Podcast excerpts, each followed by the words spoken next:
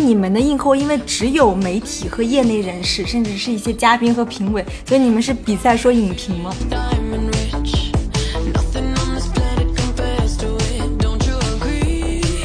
对，好酷啊！我也想要一件，你买了送我一件吧。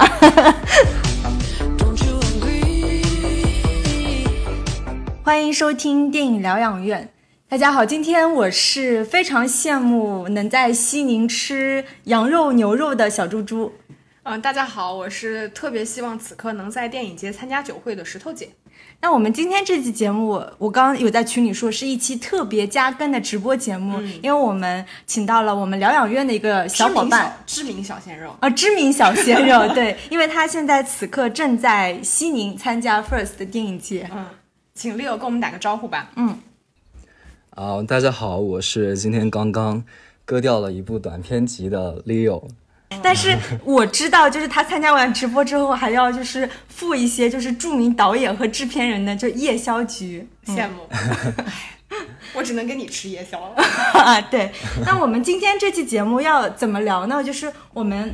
先会请 Leo 分享一下，就是这次西宁之旅的总体感受。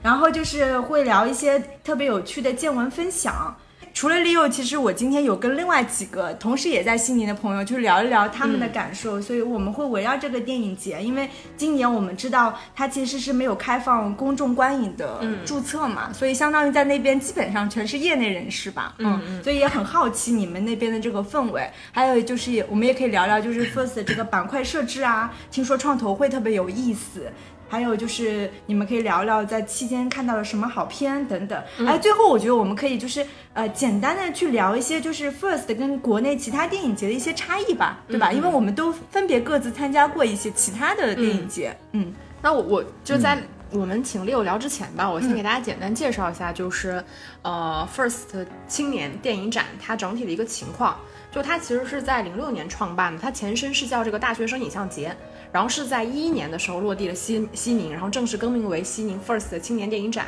然后也是在二零一二年的时候增加了长片进入主竞赛单元。因为就是 First 其实是近几年国内我觉得最被大家期待和就是重视的一个本土的电影节，它的发展非常大，也是因为它就近几年我们在电影圈里面看到一些就是非常棒的青呃青年电影人都是从就是 First 出来的，包括就是我们之前聊到过的像文牧野，然后辛玉坤、马丽，然后。邵艺辉、像马凯、张大磊、李飞等等，然后像这一届的话，因为我们真的很遗憾没能去现场看，但我看今年就是无论他是在那个评委会主席，还是整体的，就是各个评审会的这个配比上，就是都是真的是星光熠熠。而且我觉得就是 First 有一点让我觉得挺好的，就是他他的影人其实我感觉不只是侧重在说演员或者是导演，感觉也有非常多就是电影业内的这个人，包括像我今天看评审评审会主席的成员，就是也有这个剪辑师。然后也有这个编剧，然后也有这个美术指导等等，就感觉整体还是非常的丰富，所以也想就是听 Leo 给我们分享一下，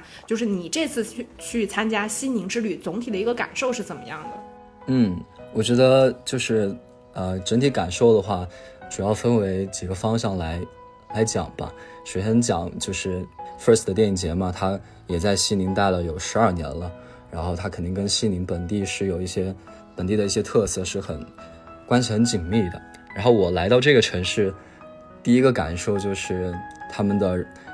人口非常的少。就是我，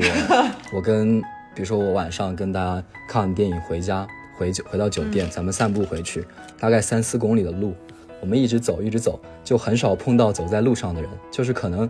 呃，那些商店什么的可能还是会有人，但是走在路上的人会非常的少。就是这跟我在比如说杭州这样的城市、上海这样的城市，甚至包括。我过去学习生活的长沙这样的城市非常不一样的，就是他们的就晚上都会很多人，但是西宁就感觉人口很少，或者说是大家晚上不太愿意出出门吧。然后，啊，再从这个其他方面，就是个人的一些生活上的体验来说的话，我在西宁订酒店的时候，有一个很有意思的事情，就是我。我我想着西宁二十来度，其实也说冷不冷，说热不热的样子，但是我还是想要有那个空调嘛，我就一直想着要订一家有空调的酒店，我就一直找找了很多家，但是就是没有酒店。然后我我就打电话问人家，然然后那酒店的前台就跟我说，咱们西宁没空调，他就直接告诉我，整个西宁就是没有空调，就这点还蛮吃惊的吧。就是可能我理解的，就是对这这方面的这些城市的文化了解的比较少，所以当时还挺吃惊的。然后我整体的感受的话，关于电影方面的话，就是这一次因为没有人来嘛，就是没有普通观众来。就是感觉像上海电影节这样子的体验还是有一点有一些不一样，有一些大家可能自己娱乐自己的一些成分在吧，因为毕竟影展一个没有普通观众的影展，没有观众影展是一件很遗憾的事情。对，哎，说到这个，因为。比如说像上海电影节，它其实是有一个大本营，就是上海影城嘛，就是新华路那边。但是其实上海电影节它的很多片子是分散在上海的各个区的各个影院，它是比较分散的。然后像那个平遥电影节，它是专门有一个平遥的那个电影宫，所以我不知道就是在西宁，就是 First，它有没有一个类似于这样的大本营？然后所有的电影是不是在同一个影厅放，还是说你其实也需要转场？啊，也是要转场，但是它，它也是有有三个不同的影厅，但这三个不同的影厅在三个不同的那个电影院嘛，但是它做的很好一点，就是三个电影院都离得非常近，都在市中心，然后这个通勤时间都在十走路的话都十分钟以内就差不多了。对，嗯，啊，那我觉得这一点还是不错。你记得那时候我们去海南电影节。就是 它的那个不同的影厅，甚至是要相差三四十公里，我们是属于开车奔波，对对吧？就开车赶场的那种状态啊，果然还是不一样。那今年就是我我比较好奇，也也帮很多听友在问，就是你在 First 有没有遇到哪些大咖？就是你 你你把那个名字最响亮的报给我听。最响亮的可能就是那个章子怡吧，就刚好是昨天还是前天来着那个。咱们露天放王家卫导演的《一代宗师》，然后章子怡很惊喜的出现在那个露天，对，大家都看到他了，不仅是影影迷，包括西宁的一些本本土的一些游客也都看到他了，因为他选择一个露天的方式。说到这儿，我突然想起来，我们之前在海南参加电影节的时候，然后就最后一天特别特别堵，就我们只是在马路上随便开车，特别特别堵，据说就是因为章子怡来了。你记得吗？啊，对对对，是，嗯，还有成龙吧？对，ending 的那个酒会的时候。对，那除了就是有没有一些流量的明星呢？好像就是本来他咱们这个就直言的话，咱们那个 first 今年选的一些人物流量明星大概就是王一博吧，但是就是他一直没有他来的消息，有有可能会在闭幕那一天来吧，但是现在都没有相关的一些消息。对，因为今年我看了一下他的那个评委会整个成员，因为他今年的评委会主席就是章子怡嘛，然后他今年整个选的就是成员，我自己是特别喜欢的，就是他有那种美籍学者，然后也有像美术师啊，然后这种就不同的，包括还有非常喜欢的梅峰老师，就是你有你有在现场看到梅峰吗？超级喜欢梅峰老师，就是然后包括他那个电影市场评审会有一个整体，然后他的那个包括成员包括像黄建新呀，然后有黄渤、周冬雨。就是反正它整体的配比，我觉得是还看上去，就至少看上去没有那么的功利吧。嗯，了解。因为刚刚有说到就是流量明星，因为我有有采访其他两个就是在西宁的小伙伴嘛，嗯就是说其实因为有一个小伙伴他是来西宁参加过三届的电影节啊，今年是他的第三年。他说其实往年来西宁的有一部分影迷或者是媒体人其实是来追星的。嗯。因为像之前有四字弟弟吧，嗯嗯，啊，刘昊然好像也去过，嗯，所以就是其实来西宁参加 First 的电影节，有一部分真的是追星文化，不知道 Leo 有没有感受到啊？就今年，就是对今年，其实因为没有开通这个普通的这个观众的，其实很难在。嗯，参加的本本身可以看出来，但是我在来之前，因为我特别想做好攻略嘛，就是做好一些准备，然后我加了一些那种 first 的那种影迷群之类的，发现影迷群里面大部分都是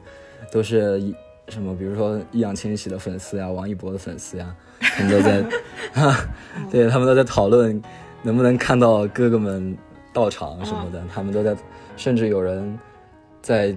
讲这个。就是红毯的事情，该怎么去走红毯的时候能够看到他们，就是他大家都在研究这个事情，就是他跟另一个群体可能是完全不一样的一种气氛吧。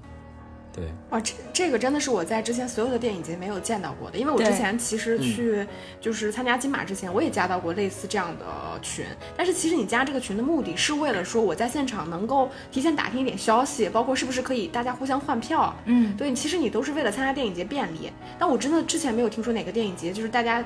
群体性的去参加是为了追星，这个还蛮难得。那就借着这个问题吧，就是也顺便想问一下 Leo，就是我们知道，就是你前面提到了，就今年七月二十一号的时候，其实影展它官方是宣布今年不开放公众观影证注册嘛，嗯，所以就是它，就我们猜测肯定会对今年整体的这个影展，就主要是影展这个环节的氛围可能会有一定影响。就不知道你在现场看的时候，会觉得今年特别的冷清啊，或者是说这种因为不开放公众之后，可能来参加的都是一些媒体啊，然后包括一些嘉宾啊、影人啊，会不会对整体的氛围有一些影响呢？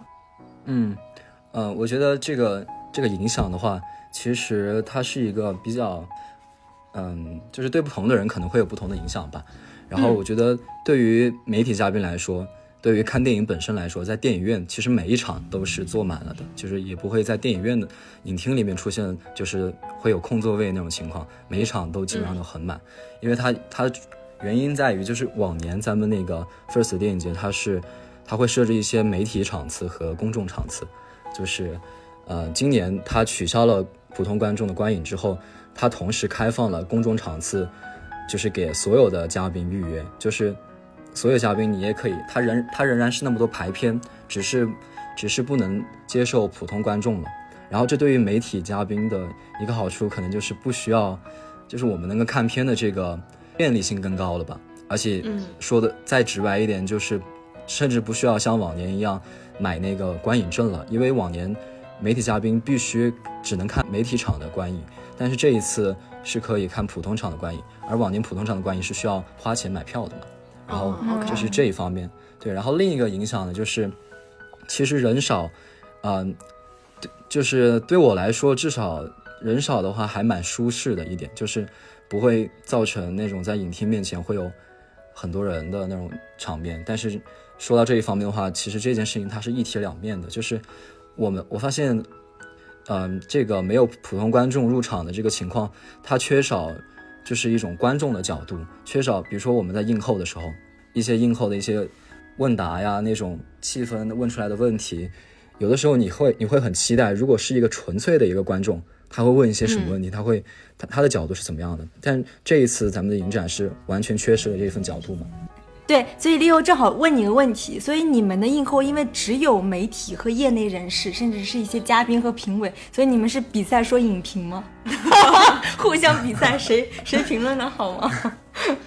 倒嗯，倒也不是，就是嗯，只不过大家问的问题可能那些问题是好的，只是我们是 Boring 的至少我个人对我个人期待的是一些更加更可能更加，虽然普通观众问出问题不一定是不一定是我想知道的，就是它内容可能并不吸引我，但是我很期待这样的角度能够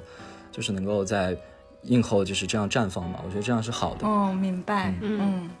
就变成一个就是好像看完电影之后也是一个业内的讨论会，嗯，对吧？是的，嗯嗯嗯，是的。嗯。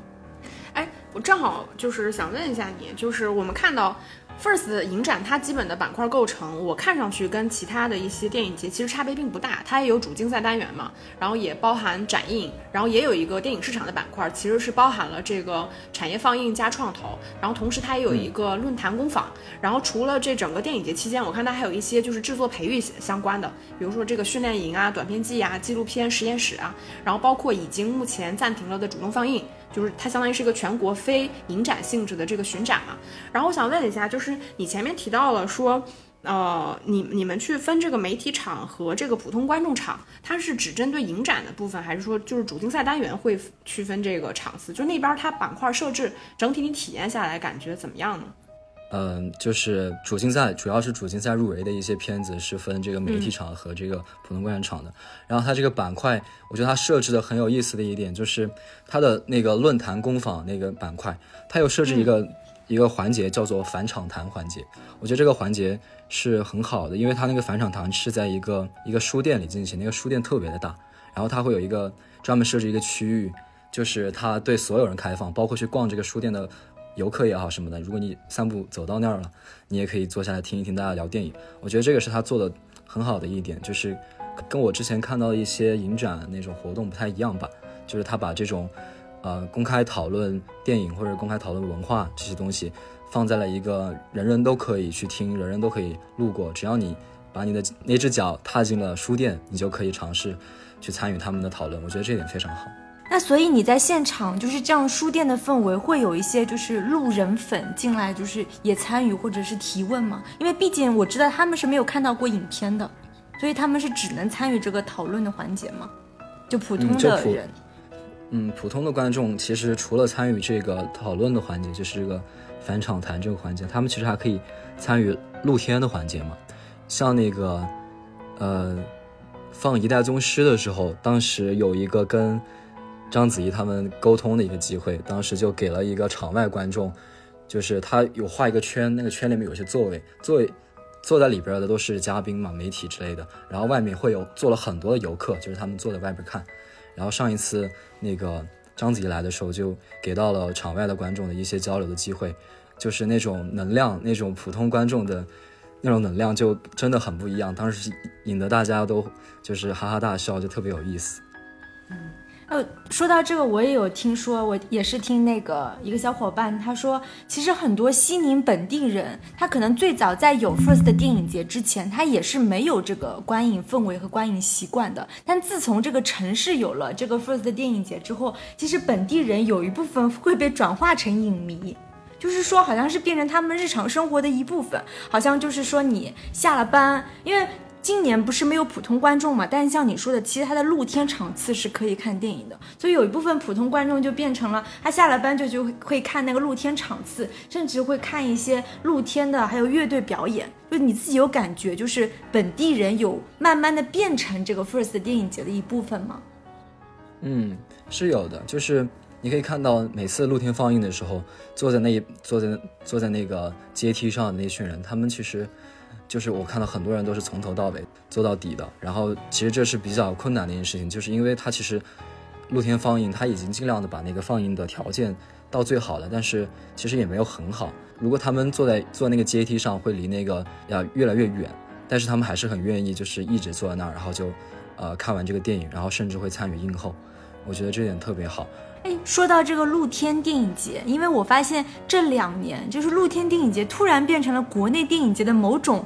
环节的标配，你发现了没？疫情后产物。疫情后产物真的是上海电影节也是，对吧？它是在那个新天地弄了一个场地放映的，但是我们那一年我跟石头姐去的时候，其实特别热，因为上海电影节的差不多七八月份的时候是非常热的，所以它的。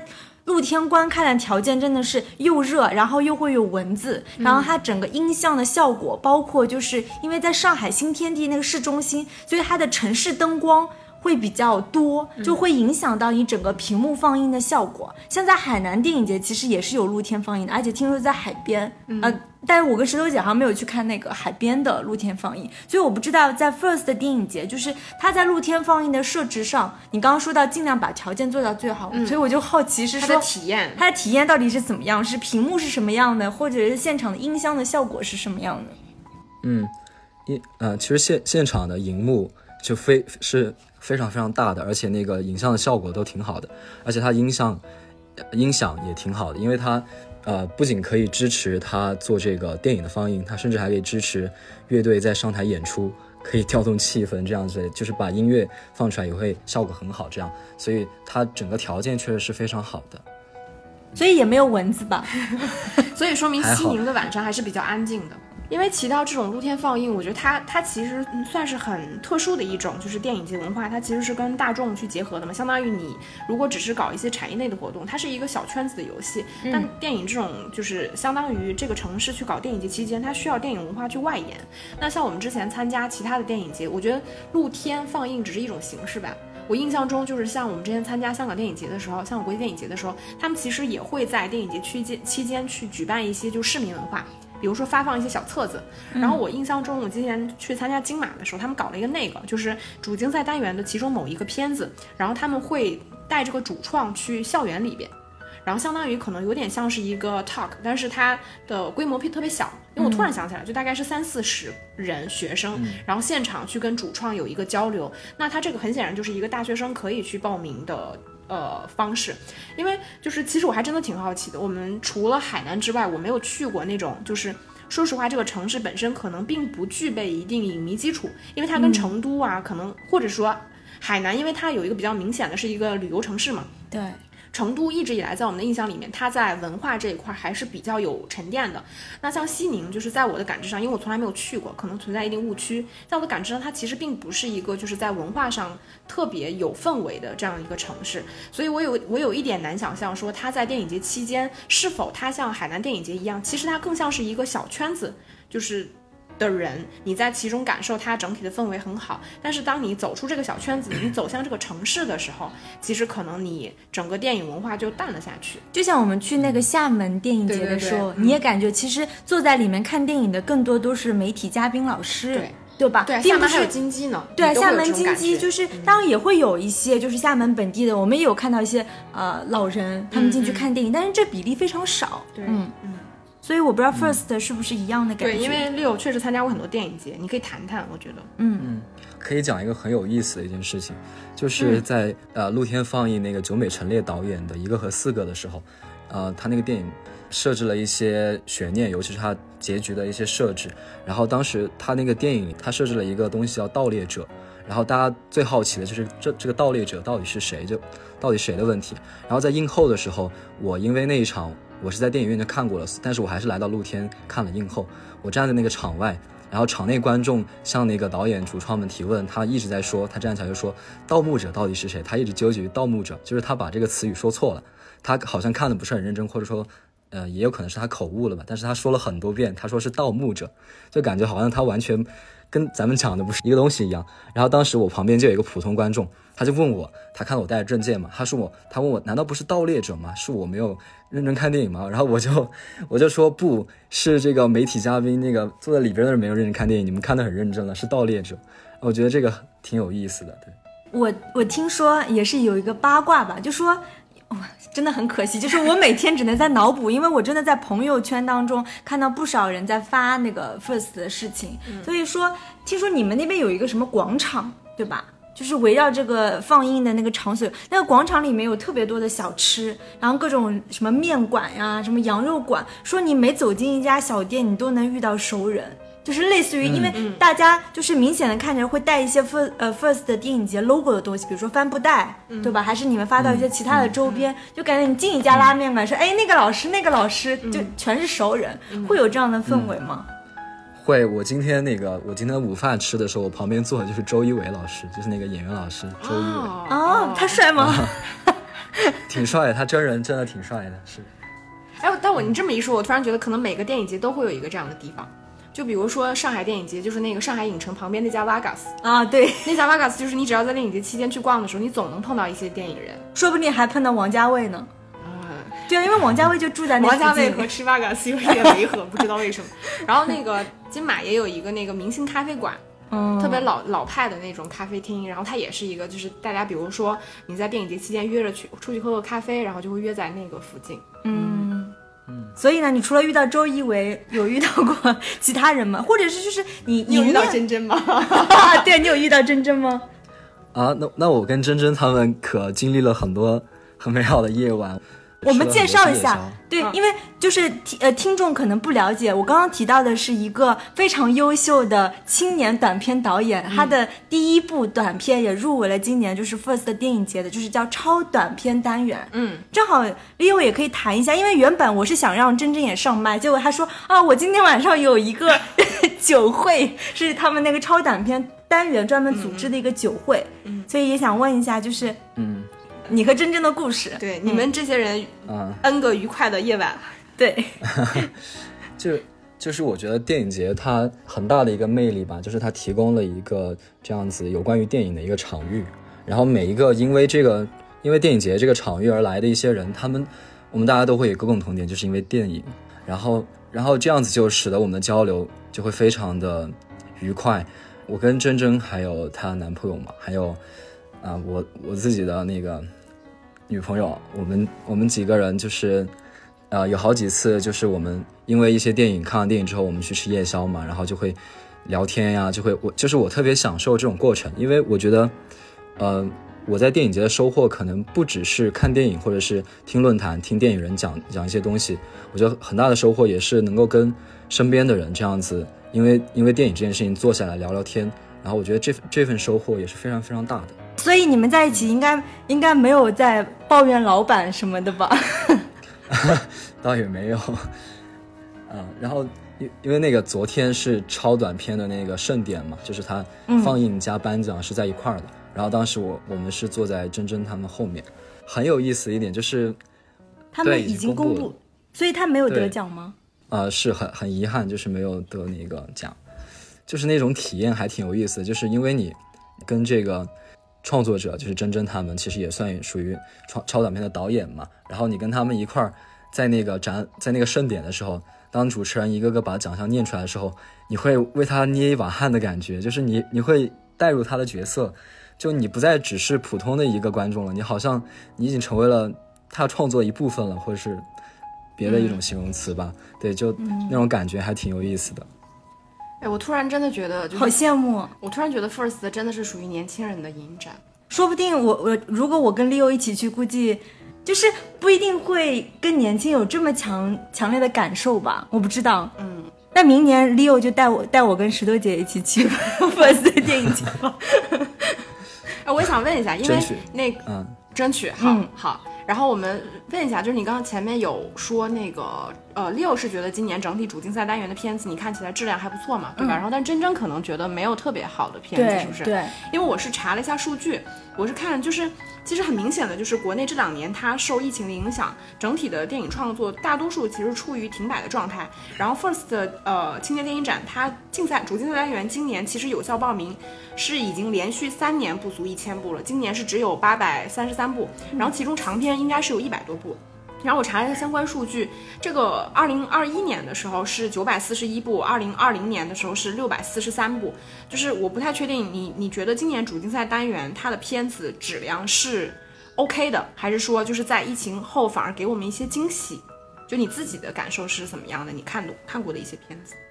嗯，我觉得可以分长片和短片来看。长片其实我之前也没有像这一次这么深刻的体验 First 的。主竞赛长片的一些片子，我都没有很就是非常深刻，像这一次这么深刻的体验过。但是，至少在我看来，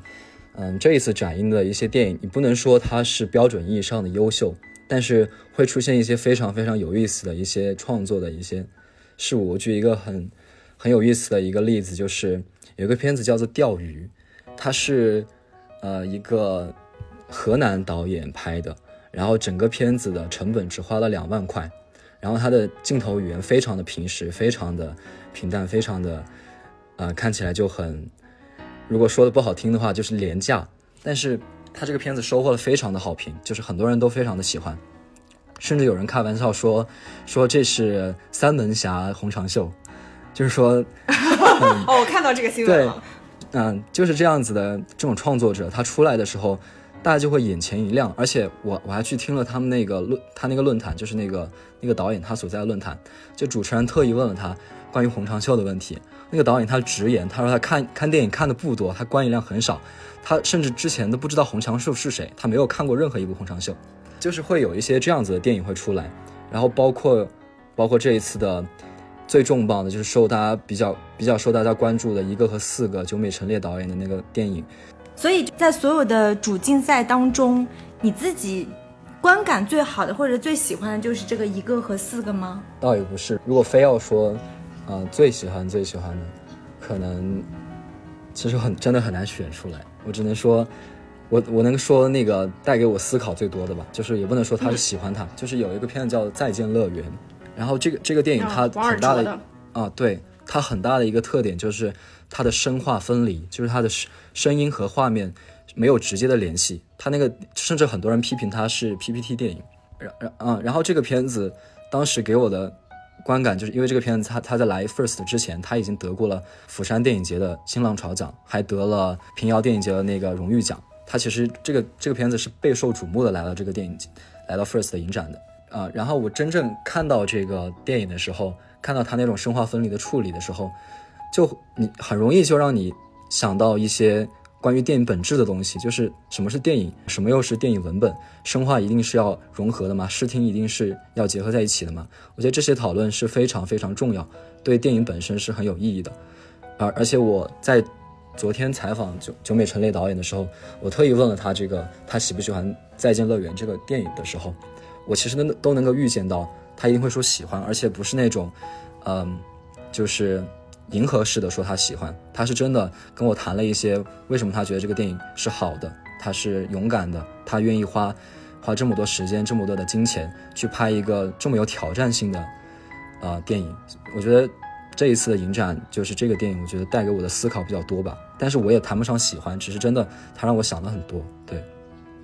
我我就是因为我们还是没有在现场看片，但是我突然有一种就是感觉参加 First 的青年影展，你的体验会跟你参加其他电影节有一个什么差别？但可能因为我去参加其他电影节的时候，大家都说是会选择看展映的片子。就是我，当然你无论是作为媒体还是你作为媒体，你肯定要看主竞赛嘛，这没办法。但是作为普通的观众，我大概我大多数时候其实我都是去参去看影展的，呃，但是就是可能对于 First 来说，它的主竞赛单元我不太确定啊，是否是说它主竞赛单元其实可能比它影展对于大大众的吸引力会更重一些。嗯嗯，包括就是数量上呢，嗯，数量上呢，对对对对，是的，数量上是碾压的。就这一次他做的那个。呃，普通的那些，就是选了一些旧电影，包括《人鬼情》啊，还有什么《开国大典》啊，还有《焦裕禄》啊之类的这样的片子。其实他，我还不能说别人会不会吸引到别人，但是至少应该是没有吸引到我。对，对，而且就是。大多数时候，就是我，反正就我参加其他电影节，就是对我来说，主竞赛单元的片子反而不是最好看的片子。就是你肯定想要去影展看一些，就是你平时看不到的片子，比如说，呃，很小众的，比如说欧洲某个国家很很很先锋、很犀利、很特别的那些片子，或者是一些大师的修复嘛。然后我我感觉就是我去参加电影节的时候的体验，就是其实我对于片子的质量要求是非常高的。就是是的，就是如果有一些片子你觉得。就是不太好看的话，你可能会中途离场，因为你觉得浪费我时间嘛，那么多排片，对吧？你可能要抓紧去选择一些你觉得真的给你眼前一亮的片子。嗯，公平一点来说，绝大多数导演的处女作，它其实不会是一个特别高质量的作品。但是我觉得，你刚才 Leo 跟我们提到很多，就是这些导演他们可能是有一些非常新鲜的创作理念。以及独特的这种创作手法，我觉得这个可能是新鲜的导演他们可能会带有的东西，所以我不确定，就是你有感觉，就是你在西宁去看这些主竞赛单元的片子的时候，比如说你获得的那些满足，像你提到的，你可能觉得这个片子它是非常新鲜的，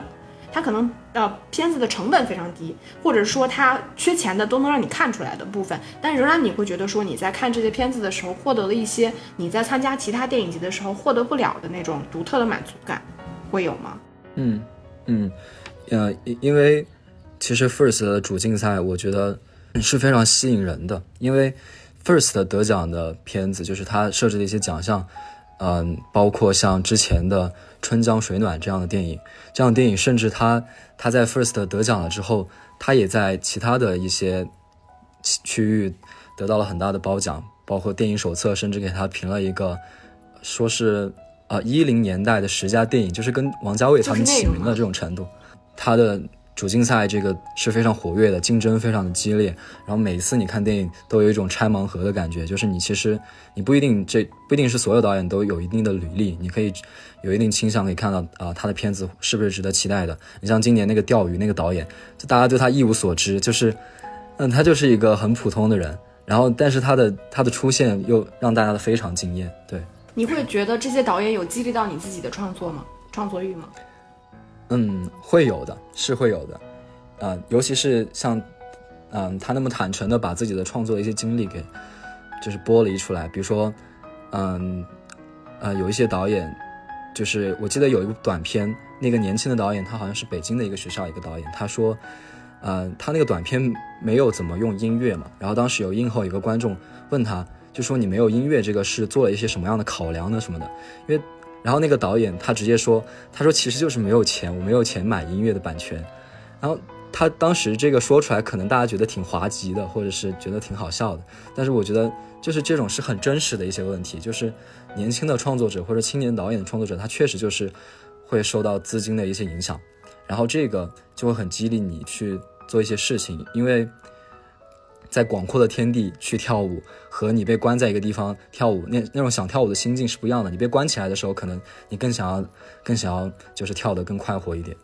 是的，就是我我比较有印象的，就是像那个辛玉坤的《西迷宫》和那个马凯的《中邪》，嗯其实这两部都是很典型的、非常低成本的作品，但当时在 First 展映的时候，应该都是是非常受瞩目的，就是因为他们过于的出挑了。但我觉得这种出挑本身，可能也存在六说的这种，就是当一个青年创作者，他在有限的资金跟环境下，他如何去激发他的想象力。更高、更好的完成这部作品，我觉得这可能也是这个影展的魅力之一吧。就是它确实是给了青年影人，我觉得以一个相对而言比较合理的平台。嗯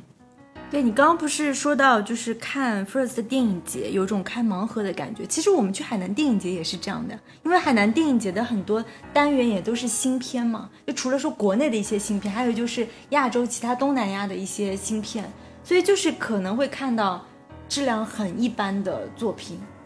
嗯，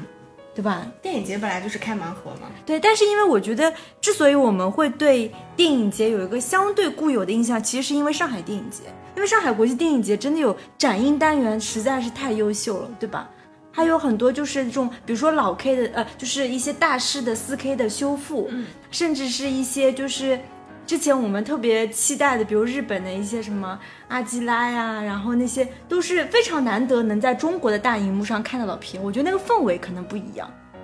刚刚你有提到，其实像 First 电影节，包括我们说看海南电影节，像平遥电影节，因为大部分这个单元其实是新片，那大家踩雷的机会其实会可能比较大，所以也比较像开盲盒。但是因为像北京国际电影节和上海国际电影节，他们两个其实是属于 A 类国际电影节，所以它会放很多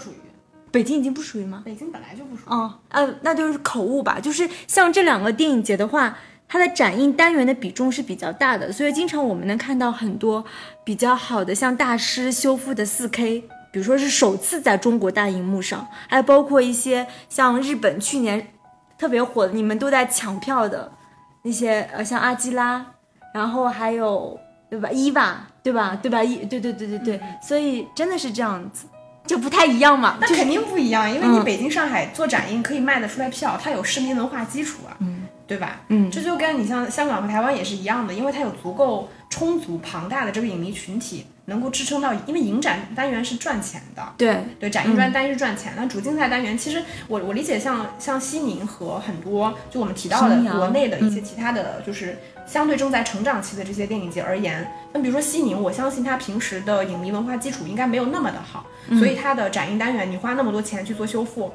去找那么多电影做展映，但你观众上座率不高，这个肯定是有点问题的。我们现在可以让 Leo 提一下，就是你在就电影节期间里面看到哪些好片吧？因为你前面也提到了一些，包括像你提到的这个钓鱼，然后以及这个再见乐园，对吧？就是我们也蛮想听你聊聊看，就是是否有哪些片子是你看到觉得特别好的？那这样回头我们也可以 有机会的时候找出来看一看。是的，呃，我想讲就是这一次我看的第二个片是一个记录短片。其实这个片当时受到大就是观影之后，很多人都批评说它，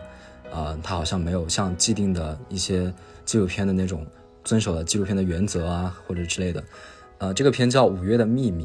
然后它讲的是一个大凉山的，呃，几个女孩，她们因为大凉山彝族，她们有一个传统，就是当女孩她初潮来临的时候，就证明她已经在进入了人生的一个新的一个阶段。然后女孩的妈妈就需要给她做一件衣服，做一件那种长裙。然后这个片子的啊、女主人公叫青花，她就她的妈她的爸爸妈妈在外面就是工作嘛，然后她的爷爷也在就是拍摄的时候拍摄的近前段时间去世了，就是她现在是一个留守儿童，然后她没有得她得不到那件长裙，然后整个电影就是做的是。呃，这个青花这个女孩，她跟她的几个朋友一起去另一个城市、另一个地方，或者县城或者是什么样的地方商场去买那件长裙，然后整个观影过程让我非常的感动，就是我觉得非常的真诚。就我这个人，我看电影，尤其是像看这样子的纪录纪录片的时候，我很在意的一点就是，呃，创作者是否真诚这一点。很被这部这部片打动。我觉得被打动的很重要的一个原因就是，我觉得摄制组或者说是导演吧，他能够跟这些女孩能够产生这样的联系，就是这些女孩她们能够这么信任他，这样子，这样子拥，就是把自己的一些东西，比如说女孩之间的一些东西，毫无保留的传递给镜头，传递给导演或者是整个摄制组，我觉得是非常非常珍贵、非常非常真诚的，让我非常的感动。呃，但是这个片子引起了很多讨论。啊，有有的人说这个片子不是纪录片，因为其实这个电影会有会有旁白，就是那个女主人公她会说，呃，导演让我说让我拍一个自己的电影，说什么，呃，就是我可以去做一些自己想做的事情，然后大概意思就是他这部片子不不全只是去记录，他可能介入了一些被拍摄者的一些生活，他可能让拍摄者有意的去引导拍摄者可以去做什么或者是不可以做什么，但。嗯，就很多人会批评这一点，就是说这这就不是纪录片了，啊，说这样子违背了纪录片的准则，违背了某些真实的东西，他觉得这不是这这是不真实的。但在我看来，我觉得恰恰相反，就是我觉得这反而是另一种层面的真实。他让我觉得非常非常非常的感动，就是在映后的时候，导演说那个女导演她说，她其实很想让几个女孩能够来到现场去看这部电影，看到他们的脸庞。印在那个荧幕的上的时候，大家所有人看着他们的荧幕，看看看完他们的电影，鼓掌的样子。他他很希望他们到达现场，但是因为他们家的那个，他们家就是他的父母非常的谨慎，就是对外界会有一种排外的心理，会觉得就总觉得他是坏人或者怎么样。在那个真正要来的时候，又临时取消了，就取消了来到西宁影展这个事情，然后他还是没有来到现场。然后我突然就觉得电影这件事情，他能够。对这三个女孩，这几个女孩产生这样的影响，让我觉得非常非常的有意义。然后我觉得电影本身就应该是这样子的，对，所以我觉得这是让我，呃，最感到感动的一个电影。就是我想，我想问一下，就是你说到的这个旁白，它讲述的这个口吻是过去时还是进行时？就是是我介绍我正在发生的一些事情，还是我回忆我曾经发生过的一些事情？嗯，回忆，回忆就是说他对导演说，那这个确实会有比较强的这种争议了，对对，意味在里面，就是他引导可能会比较强。嗯嗯。不过其实我自己的感觉就是这几年国内的纪录片创作者有一个比较大的趋势，当然这嗯只只是我自己的体验，嗯，就是他们越来越多的去介入自己的被记录者中，只是他参与的方式可能不太一样。但我自己感觉就是，其实如果还恪守着过去我们对于所谓纪录片跟创作者之间的这个边界，那它可能是某一个阶段的创作形式。我觉得形式本身，比如说它无论是剧情片还是纪录片本身，这只是我们贴上去的一个标签。嗯，但只要这个片子本身像你说的，它足够的真诚，我觉得就还是，嗯，有机会我也我也希望看一看。但我查了一下，你这个片子确实在豆瓣上，哦，不多的这个评价里面，大家的口碑是还挺两极的。嗯嗯，就喜欢的人很喜欢，不喜欢的人好像就不太喜欢。嗯嗯，还有吗？嗯嗯，还有的话就是，嗯，今年看到有一些很成熟的一些作品，除了那个一个和四个这个片子以外，还有一个作品叫叫做接玩儿，就是他这个片，我我不是说我喜欢他，就是我觉得他很成熟，它代表着一种很成熟的一个年轻导演的一个创作。他讲的，而且他这个片是带着龙标来的电影节。嗯，他其实啊，而且 甚至剪辑指对，甚至剪辑指导就是孔敬雷老师，就是他整个的摄制组都是非常厉害的，就是他整个的制作的成本也好，制作的这个体量也好，都是非常大的。然后这个片，它带给我的观感就是非常的完整，但是我不能说很喜欢他。对，我大概看了一下，这个是以北上广整个迁徙为大背景的故事，对吧？嗯，啊不是，他这个片是在，是他的背景故故事背景设置在四川，就是他可能说的是那群人他们去了北上广吧，对，哦，对，嗯，这个片子，嗯，我觉得也会有了，因为我看一下这个片子的主演里面，其实还有像沙宝亮啊这样嗯。咖位的，就是至少至少有一些知名度的艺人吧，嗯。嗯，对。哎，你说到这儿，我很想很好奇，就是问一下你，你自己会觉得说，比如说你前面提到的，哎，我有点忘记了，你是说哪部片子？就是那个呃，河南的导演他拍的那钓鱼，对，是钓鱼吗？不是，是钓鱼吗？是是钓鱼，再见了啊！对但是就是像这种非常低成本的呃片子，然后导演可能以一种非常野生的方式，然后可能是。就那个创作，我觉得更多的是来自于自己天然的那种东西，他没有更多的东西去束缚他们，除了资金束缚他之外，他可能他的创作是非常自由的，是一种野蛮生长的导演的形态。但另外一种可能也像你说到的这个接娃儿这种类型的片子，它虽然是一部导演的处女作，但它其实已经无论是在，但你你你如果说他已经拿了龙标过来，然后包括你看了那个片子，其实他表达非常完整，这个就证明他其实有更好的这个配置跟环境去助推这部片子。其实你自己感觉你会觉得这些不同类型的片子，他们放在同一个平台上去竞争，会有一些不公平的成分在吗？你觉得公平吗？嗯我觉得是公平的，就是，嗯，就是在我看来，大家对于呃这个影展的审视，其实说的很直，说的最直观的一个东西，就是它有一个那个人头马选择奖，就是观众会会给你一张那个票，你去票选，就是会有一个观众的那个选择。钓鱼的那个场刊的那个分是很高的，它应该是应该是高于接娃的，还是能够感受到哪个是更好的，哪个是更有创造力的。我觉得这个还是挺公平的。聊了这么多，就是 First 的电影节，我们都知道它是作为一个青年电影展的这个定位。你觉得跟国内其他电影节的氛围上有哪些差异性吗？或者是定位都可以。它因为它首先第一点，它叫青年电影展嘛，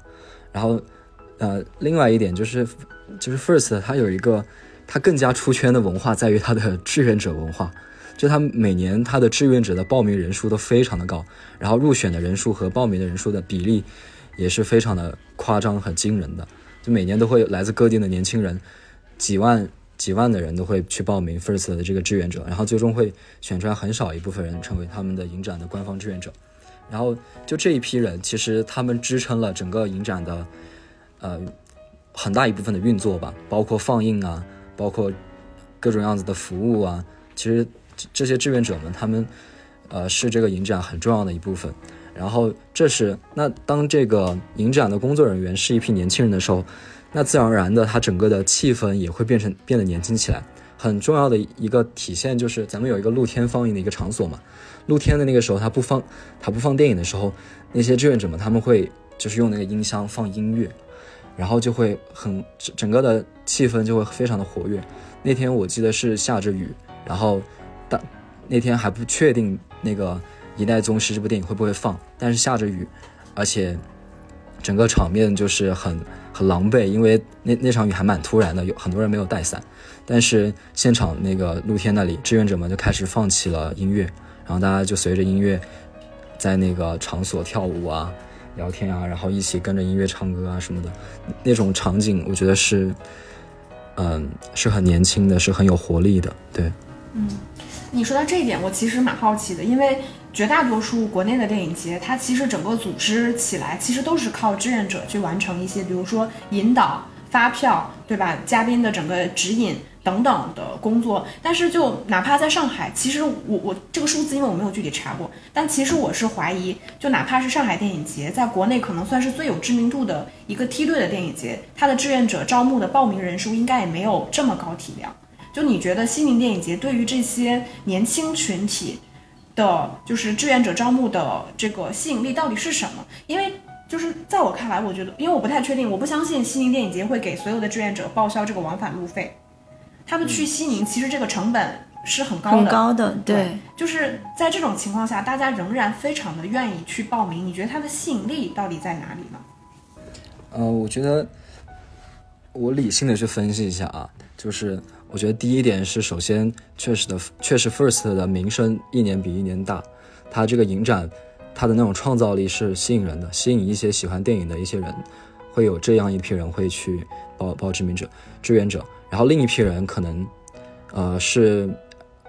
追星啊，或者是。因为每年都会有一些明星嘛，有一些流量明星嘛，他们也愿意，因为成为志愿者意味着你有可能走入幕后，你可以走入，啊、这些 明星的的，对对是这样子。我觉得有一可能有一部一一小部分人是这样子的，然后另一部分我觉得就是 First 他确实很重视志愿者们的工作，他每年都会开一个，呃叫做志愿者授勋礼，就是他会在会在一个很正式的场合把每一个人每一个志愿者都给他们就是授勋给他们颁奖，就是感谢他们今年的付出。然后 First 的每一部每一部电影放映之前会有一些贴片视频嘛，那些贴片，呃，都会会有一个专门为志愿者拍摄的一个广告片，就是介绍什什什么是 First 的志愿者。然后他结束之后，他会有一个完整的名单，把每一个志愿者的名字、他所在的工作的岗位全部写上去。我觉得他们就是很重视这个对志愿者的工作，也很尊重他们的工作，所以我觉得会越会有越来越多的人愿意去做 First 的志愿者。其实你这样这样说起来，我我突然一下子理解了 First 他青年影展。跟其他传统电影节的一个魅就是差别点，因为我们知道传统的电影节它其实是有一个非常成熟的团队，我当然我相信 First 也是，就相当于是一个就是呃核心成员，他们这个团队是非常擅长去组织这种大型的电影节活动的。那这个团队其实来到电影节当地之后，他们会组织很多的志愿者，比如说你是负责影展板块，或者是你是在哪个酒店哪个电影节，你负责比如说你是放映片前引导还是放映什么，就是它其实会有一个这样的。呃，指引和分工，但同时说实话，这个是一个权威到就是管理的阶段，所以你是否能在短时间之内组织好志愿者，这个其实是比较考验功力的。然后我我记得，其实我们在海南之前看到过一次事件，但这个只是个偶然事件，我们并不是说海南电影节整整体怎样。我们在酒店的时候看到一个电影节的工作人员在训一群志愿者。